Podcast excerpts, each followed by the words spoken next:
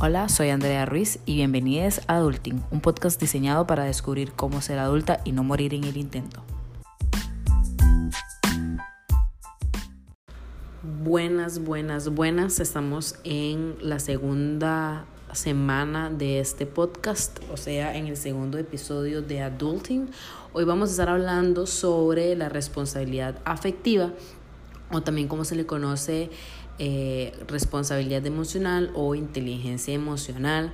Antes de empezar realmente a fondo sobre este tema, quiero sí hacer una pequeña acotación y mencionar y hacer la aclaración de que yo no soy psicóloga ni tampoco soy psiquiatra, pero si antes de esos episodios pues me doy la tarea de investigar, de estudiar sobre el tema y aquí vengo a dar mi opinión al respecto.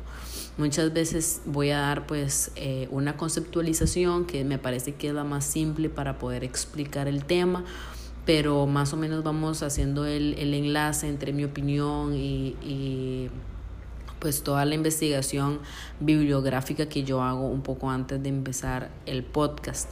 Si me escuchan un poco rara la voz es porque esa semana estuve súper enferma. Eh, y aún estoy como con la voz un poco ronca, pero este fin de semana que acaba de pasar, porque ahora este episodio se pasa el lunes, eh, estuve en San José y no iba a poder tener tiempo de grabar el episodio y pues era el Día del Padre y toda esta cuestión, entonces lo estoy grabando un jueves en mi trabajo. No mentira, hoy es viernes, sí, sí, hoy es viernes, lo estoy grabando un viernes porque ya ese fin de semana no voy a tener tiempo, entonces eh, prefiero dejarlo hecho listo con ante, anticipación y ya el fin de semana poder nada más editar el audio y agregar pues todo lo demás que tengo que agregar. Entonces, bueno, yo considero que aprender a ser a un adulte, o en mi caso una adulta, eh, lleva consigo aprender a ser emocionalmente responsable, porque siempre y todos los días estamos relacionándonos con alguien, independientemente de que esa relación sea romántica, no sea romántica, sea eh, monógama, sea poliamorosa, sea una relación abierta, sea de trabajo, familiar o cualquier tipo de relación que tengamos en nuestra vida con las diferentes personas de vida que nos rodean. Entonces nos vamos a relacionar con todos, con todes de maneras diferentes porque todos somos diferentes y hay tres aspectos que nos hacen diferentes, que son la cognición, que esto lo que significa es básicamente la manera en que nosotros interpretamos nuestra realidad, así creando una perspectiva de mundo, que es lo que nosotros logramos entender de nuestra realidad. Luego están nuestras emociones y sentimientos y por último está nuestro comportamiento que básicamente es las, eh, son las diferentes conductas ante las diversas situaciones que se van presentando día a día. Entonces, primero lo primero, ¿qué es responsabilidad afectiva o emocional?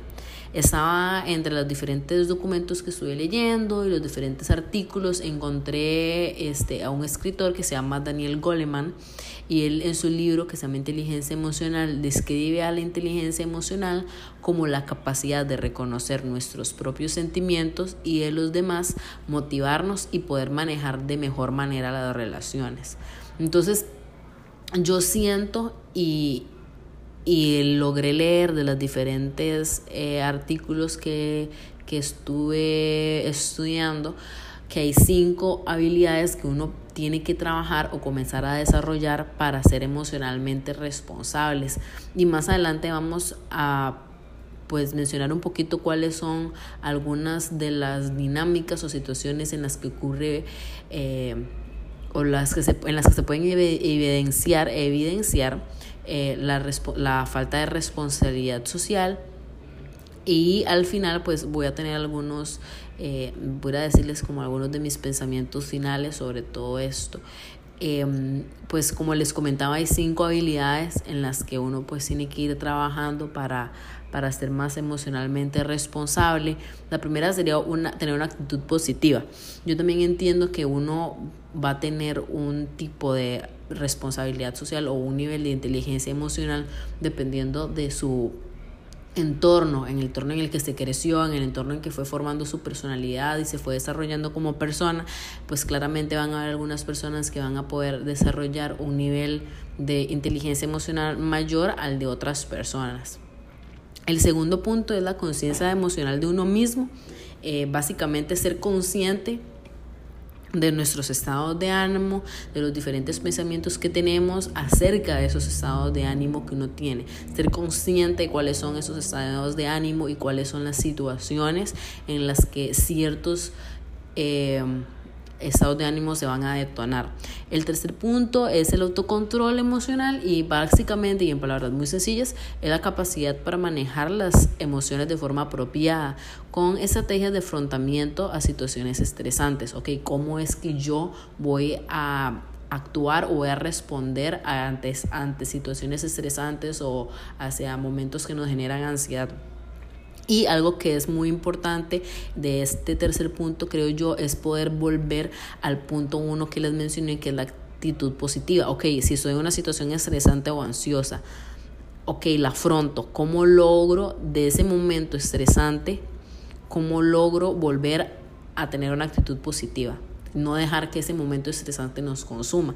Obviamente, hay momentos mucho mayormente estresantes que otros para mí es un estrés tener que llegar tarde a algo. Me genera mucho estrés. Yo soy una persona que soy muy puntual y llegar a dos minutos de una cita o una reunión o lo que sea me genera mucho estrés. Entonces es un estrés que yo considero que es bastante fácil poder eh, recuperarse, pero otro estrés es, no sé, eh, que piensas que tu novio te está, o tu novia o tu novia te está... Eh, siendo infiel o que se, le, o que se te murió alguien o eh, que te estás poniendo, teniendo problemas de dinero. Esos son estreses, no sé si ese es el eh, tipo de estrés, digamos, no sé si estrés es el plural correcto, pero son tipos de estrés muy diferentes, de niveles muy diferentes, que tal vez sí puede ser un poco más difícil volver a ese punto uno de la actitud positiva, pero sí eventualmente poder volver a, a ese momento, ¿verdad? A esa mentalidad. Este, como punto cuatro tenemos la capacidad para mantener buenas relaciones con otras personas y esto aplica, aplica em, para poder saber cómo nos relacionamos con otras personas, ¿verdad? Cómo implica habilidades sociales que son habilidades blandas, ¿verdad? La capacidad de comunicación, la empatía, el respeto, la asertividad que más adelante vamos a retomar esas habilidades en los casos en los que les comentaba que se puede notar la falta de responsabilidad emocional. Porque uno no solamente tiene que poder primero saber reconocer nuestras propias emociones, poder comunicarlas y poder hacerlo de una manera obviamente respetuosa, ¿verdad?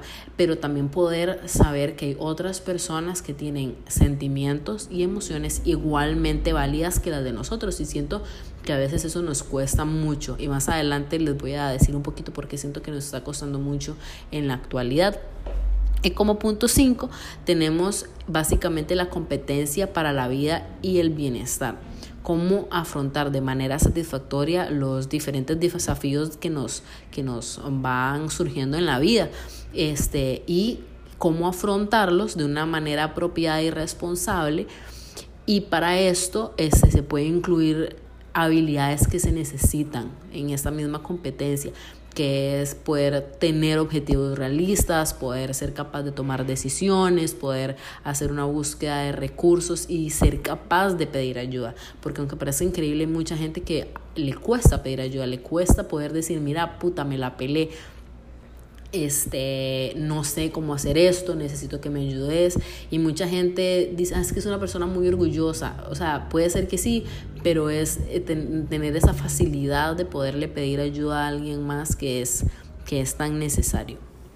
Entonces, eh, ahora que ya hablamos un poquito y hicimos una pequeña, una pequeña conceptualización de lo que es la responsabilidad emocional o responsabilidad afectiva, siento que hay muchos escenarios o diversos escenarios en las que se puede aplicar nuestra falta de responsabilidad social, eh, emocional, perdón, emocional o afectiva y son temas del día a día. Una nos afecta a todos, a mujeres y a hombres o personas eh, no binarias, pero también hay uno muy específico que aplica para, para los hombres. Entonces, este, o que se evidencia más tal vez en los hombres por los tipos de eh, estereotipos de género que existen en nuestra sociedad. Siempre, como ustedes ya podrán haberse dado cuenta, soy una feminesia, ¿verdad? Soy súper... Eh, estoy redirigiendo mi vida hacia un futuro mega feminista. Em, entonces, por supuesto que ya ahora yo no puedo ver las cosas de una perspectiva que no sea con una perspectiva de género o que no, perdón, o que no pueda, em, no, no puedo ya no Em, justificar las cosas con, ok, ¿por qué está sucediendo esto? Bueno, hay una razón muy simple, se llama el patriarcado. Entonces, muchas de esas cosas, este, sobre todo al final, vamos a ir viendo cómo se enlazan unas con las otras. Entonces, em, tenemos la primera parte, que es un tema que siento que absolutamente todos hemos pasado por eso, todos, ya sea porque no lo han hecho o porque nosotros hemos sido los perpetuadores.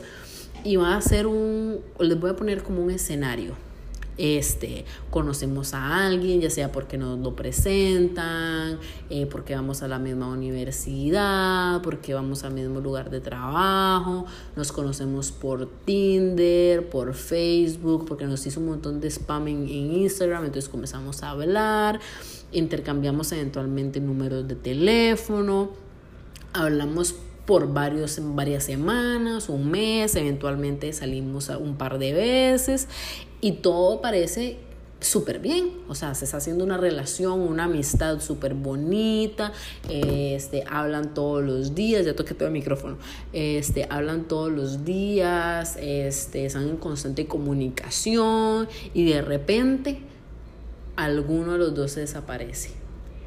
Y a todos nos ha pasado esto. Y entonces uno se comienza a hacer aquel colocho de ansiedad. Bueno, yo no sé si solo será a mí, pero a mí me pasa. Digamos, uno no sabe ni qué pensar. Piensa en absolutamente todos los escenarios posibles. Que le robaron el celular, que ya no tiene saldo en algunos casos, algunas personas. Este, que le pasó algo a la persona. Y entonces... Eh, uno comienza a dudar de todo y uno comienza a pensar que es culpa de uno. Y entonces nuestra autoestima termina hasta el suelo porque nadie nos comunicó que ese tipo de relación, el tipo de relación que fuera de amistad o romántica, eh, se, se terminó. Entonces, siento que algo que ha facilitado mucho este tema, que es el ghosting o en español es hacerse el fantasma, eh, este, este tema de ghosting se ha Em, aumentado mucho más o está muchísimo más presente en nuestras vidas ahora porque la tecnología lo facilita increíblemente. Entonces, nos hemos acostumbrado de tal manera que la gente simplemente desaparece o las situaciones simplemente desaparecen porque nosotros dejamos de responder. Entonces, si hay algún problema o alguna bronca o algo, simplemente dejamos de responder y entonces eso ya no nos ya no es nuestra responsabilidad, porque entonces ignoramos el problema. Solo que esta vez es mucho más fácil ignorar el problema porque simplemente le damos mute o le damos block y listo y desaparece el problema. Entonces, siento que este problema empieza en nosotros, en, bueno, las personas ahora adolescentes que ya crecieron con la tecnología en la mano y nacieron y, y las mamás los parieron y ya están sabiendo usar una tablet y un iPhone y todo lo demás, ¿verdad? Y nosotros los adultos jóvenes que no necesariamente crecimos con esa tecnología, pero sí comenzamos en nuestra adolescencia a utilizarlo y ahora que ya estamos en nuestros eh, veintitantos, ya sabemos a utilizarlo a la perfección. Entonces nos desarrollamos la idea ya, estamos casi que este, programados para que si uno puede ser que uno le envíe un mensaje a alguien y puede ser que nunca más volvamos a escuchar de esa persona. Y fue como que se murió, ¿verdad? Entonces, eh, una profesora de sociología del Instituto de Massachusetts o MIT, que queda en Boston, este, haciendo una entrevista, estaba afirmando efectivamente que este patrón de comportamiento está afectando la manera en que nos relacionamos con los demás, porque hay dos razones principales. La primera es que nos hace sentir ignorados, entonces nos sentimos que no valemos, que es lo que decía antes, ¿verdad? Que entonces nosotros nos derrumbamos completamente, nuestra autoestima está hasta abajo porque pensamos que, que hicimos algo malo y puede ser que no pero porque nunca se nos comunicó, entonces no sabemos, nunca se nos comunicó si hicimos algo mal, si hicimos algo bien, simplemente pensamos, comenzamos a pensar que eso es normal y nos comenzamos a tratar a nosotros mismos este como personas que no, no, no, tenemos que tener sentimientos ante eso, ya lo tratamos como si fuera cualquier otra cosa o cualquier eventualidad de, o el día a día, ¿verdad? Entonces ya lo tenemos muy internalizado. Y uno puede tener toda la seguridad que uno en uno mismo, digamos, tener toda la confianza, yo puedo tener toda la confianza en mí misma, pero la tecnología es la manera por la cual nos, nos, relacionamos ahora y no puede ser posible que a pesar de que sea tan fácil comunicarnos ahora, a las personas nos cueste tanto decir las cosas que nos incomodan o no, nos hacen sentir mal. Eh, entonces nos encontramos en situaciones en donde las personas no nos desaparecemos o nos hacen todo un drama por algo, pero es porque las otras personas no, o nosotros hacemos un drama por algo, pero porque no nos estamos comunicando de una manera asertiva, que es lo que hablábamos anteriormente, y comenzamos a desvalorizar los sentimientos de los demás, que aquí viene los, la segunda parte que decía ella, que, que el ghosting está afectando nuestras maneras de comportamiento. Entonces, nuestra empatía comienza a desaparecer y tratamos a los demás como como si solamente realmente existieran de la pantalla para, para afuera, ¿verdad? Y que no hubiera una persona detrás de esa pantalla, como una persona que no tiene sentimientos en este contexto de relación. Porque es muy diferente estar hablando con una persona cara a cara y si uno de pronto nada más se da media vuelta y se va, la otra persona va a gritar, te va a tratar de agarrar, va a haber todo un espectáculo físico que uno va a poder ver y sentir y experimentar Ah, es que es muy diferente nada más darle block al número y ya nunca más tener que ver a esa persona porque uno va a evitar tal vez los lugares donde tal vez puedan coincidir. Entonces, ¿qué pasa? Eh, la otra vez estaba hablando, es una anécdota personal, estaba hablando con un chico, ¿verdad? Y yo desde muy inicio dije, como vea, es que yo no quiero nada serio en ese momento, mi prioridad soy yo, yo realmente en ese momento no tengo tiempo para una relación seria es, o una relación eh, afectiva física, porque eso igual requiere mucho tiempo. Y yo en ese momento no puedo, o sea, podemos seguir hablando y salir y así, pero hasta ahí, o sea, yo no, no tengo tiempo para otra cosa, mis prioridades en ese momento son otras y no una relación. Y el chico me dice, sí, sí, yo igual, no sé qué. Este, y me digo, yo en realidad soy una persona que sin 15 días eh, no, no estoy hablando con alguien y no pasa nada, pues la verdad es que yo prefiero irme. Y yo como, digo, bueno, pero desde que usted está entendiendo, o sea, yo fui muy clara de lo que yo quería. Y yo realmente estaba intentando hacer eso, ser muy clara en las cosas que yo quiero sin sentirme culpable de decir lo que yo quiero, porque eso no debería ser. Pasa un mes, dos meses y resulta que el muchacho se queda en mi casa y no sé qué. Y pues en, mi, en ese momento mi vida se ha hecho un colocho y yo no estoy viviendo en el mismo lugar que estaba viviendo antes. En el lugar que vivo antes ahora no tengo privacidad ni nada. Y pues ya el muchacho pasa en mi casa, se va y como a los días me dice, es que te noté muy incómoda, no sé qué, no sé cuánto. Y yo, sí, es que digamos... Eh, yo no me siento atraída hacia vos de esa manera, no me siento atraída de una manera sexual hacia, vos. Este, y segundo, en mi casa, pues yo no tengo tanta privacidad, o sea, yo ya te había dicho que yo en mi casa no tengo privacidad. El muchacho me hace todo un drama y todo, y yo le digo, de si usted no puede seguir hablando conmigo como una persona normal y corriente, sin tener que acostarnos, los so sorry, digamos, yo no puedo hacer nada al respecto, vaya a hacer su berrinche a otro lado. Y, y ya, ¿verdad? Y entonces eh, él se desapareció y no sé qué. A los días vuelve a escribirme que, que quería disculparse, no sé qué, no sé cuánto. Y yo le digo, vea, es que yo desde el minuto uno fui muy clara con usted. O sea, yo no tengo por qué explicarle a usted todo esto porque todo eso usted ya lo sabía. O sea, hasta me reclamó que le había, lo había eliminado de mis contactos. Entonces yo dije, vea, yo en mi teléfono tengo a la persona que me dé la regalada gana. Yo no tengo por qué explicarle a usted esto, pero si usted quiere saber, yo le puedo explicar. Usted parecía muy... Eh, decidido en que no quería seguir hablando conmigo. O sea, yo desde el momento uno fui muy comunicativa de todo lo que estaba sintiendo, de todo lo que quería. Y si usted no logró comunicar bien lo que usted quería, di, o sea, ese no es mi problema. Aprenda a comunicar sus emociones.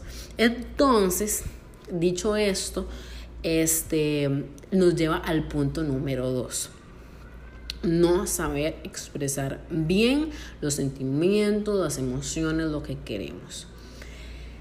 Ok, aquí vamos a respirar profundo, vamos a agarrarnos de la mesa, porque aquí yo estoy a punto de hacer un berrinche. No, o sea, a ver, una cosa que hay que entender es que el patriarcado nos afecta a las mujeres, obviamente, pero también afecta a los hombres de maneras completamente diferentes.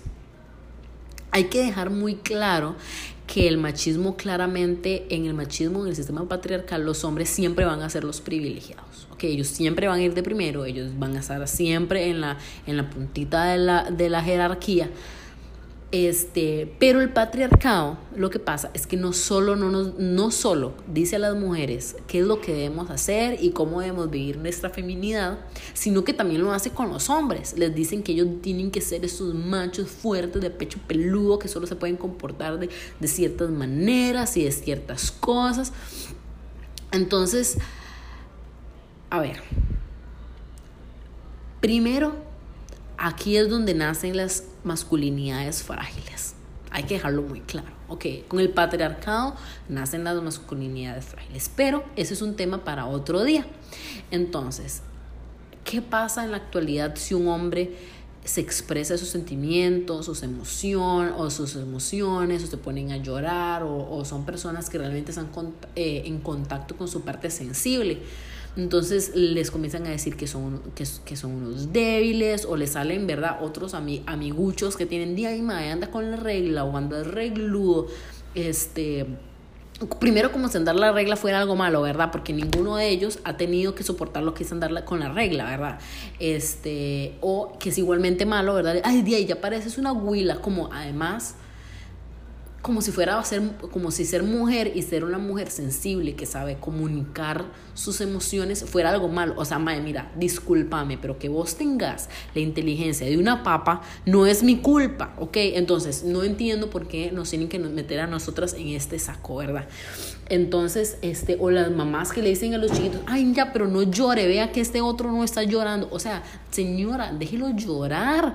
O sea, llorar es algo normal, es algo natural. Si estuviera llorando sangre, pues lo lleva al hospital.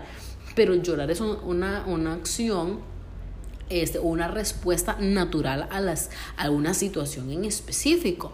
Entonces, al igual de que como a nosotras nos toca desconstruirnos para vivir de una manera mucho más plena, los hombres también tienen que hacer lo mismo. Tienen que comenzar a entender que está bien, que tengan estrés, que algo los enoje, que estén tristes, que estén felices o que se sientan lo que ellos quieran sentir. De hecho, hay una campaña en el Reino Unido que se llama Calm, que es las iniciales para Campaign Against Living Miserably, que es básicamente como campaña en contra de la vida, de la vida desgraciada o, de vivir de una manera desgraciada, y está haciendo que los hombres hablen de forma activa sobre sus sentimientos, sobre cualquier cosa que les puede causar estrés o sobre su salud mental, porque el patriarcado básicamente los obliga siempre a que estén siempre bien y que nunca estén de manera indefensos. Entonces, ¿qué, ¿qué, nos deja todo esto? Todo esto que acabamos de hablar nos deja varias conclusiones. Primero, tenemos que respetar los sentimientos o emociones de los demás, porque validar sus reacciones es validar las nuestras, o sea, la manera en la que ellos, esas personas se sientan es tan válido como la manera en la que nosotros nos sentimos. Y es importante entender que la inteligencia emocional es algo maleable y pues creando el hábito de estas prácticas eh, se va construyendo un camino para poder eventualmente convertirlos en un hábito y que salga, sea, salga de una manera muy natural.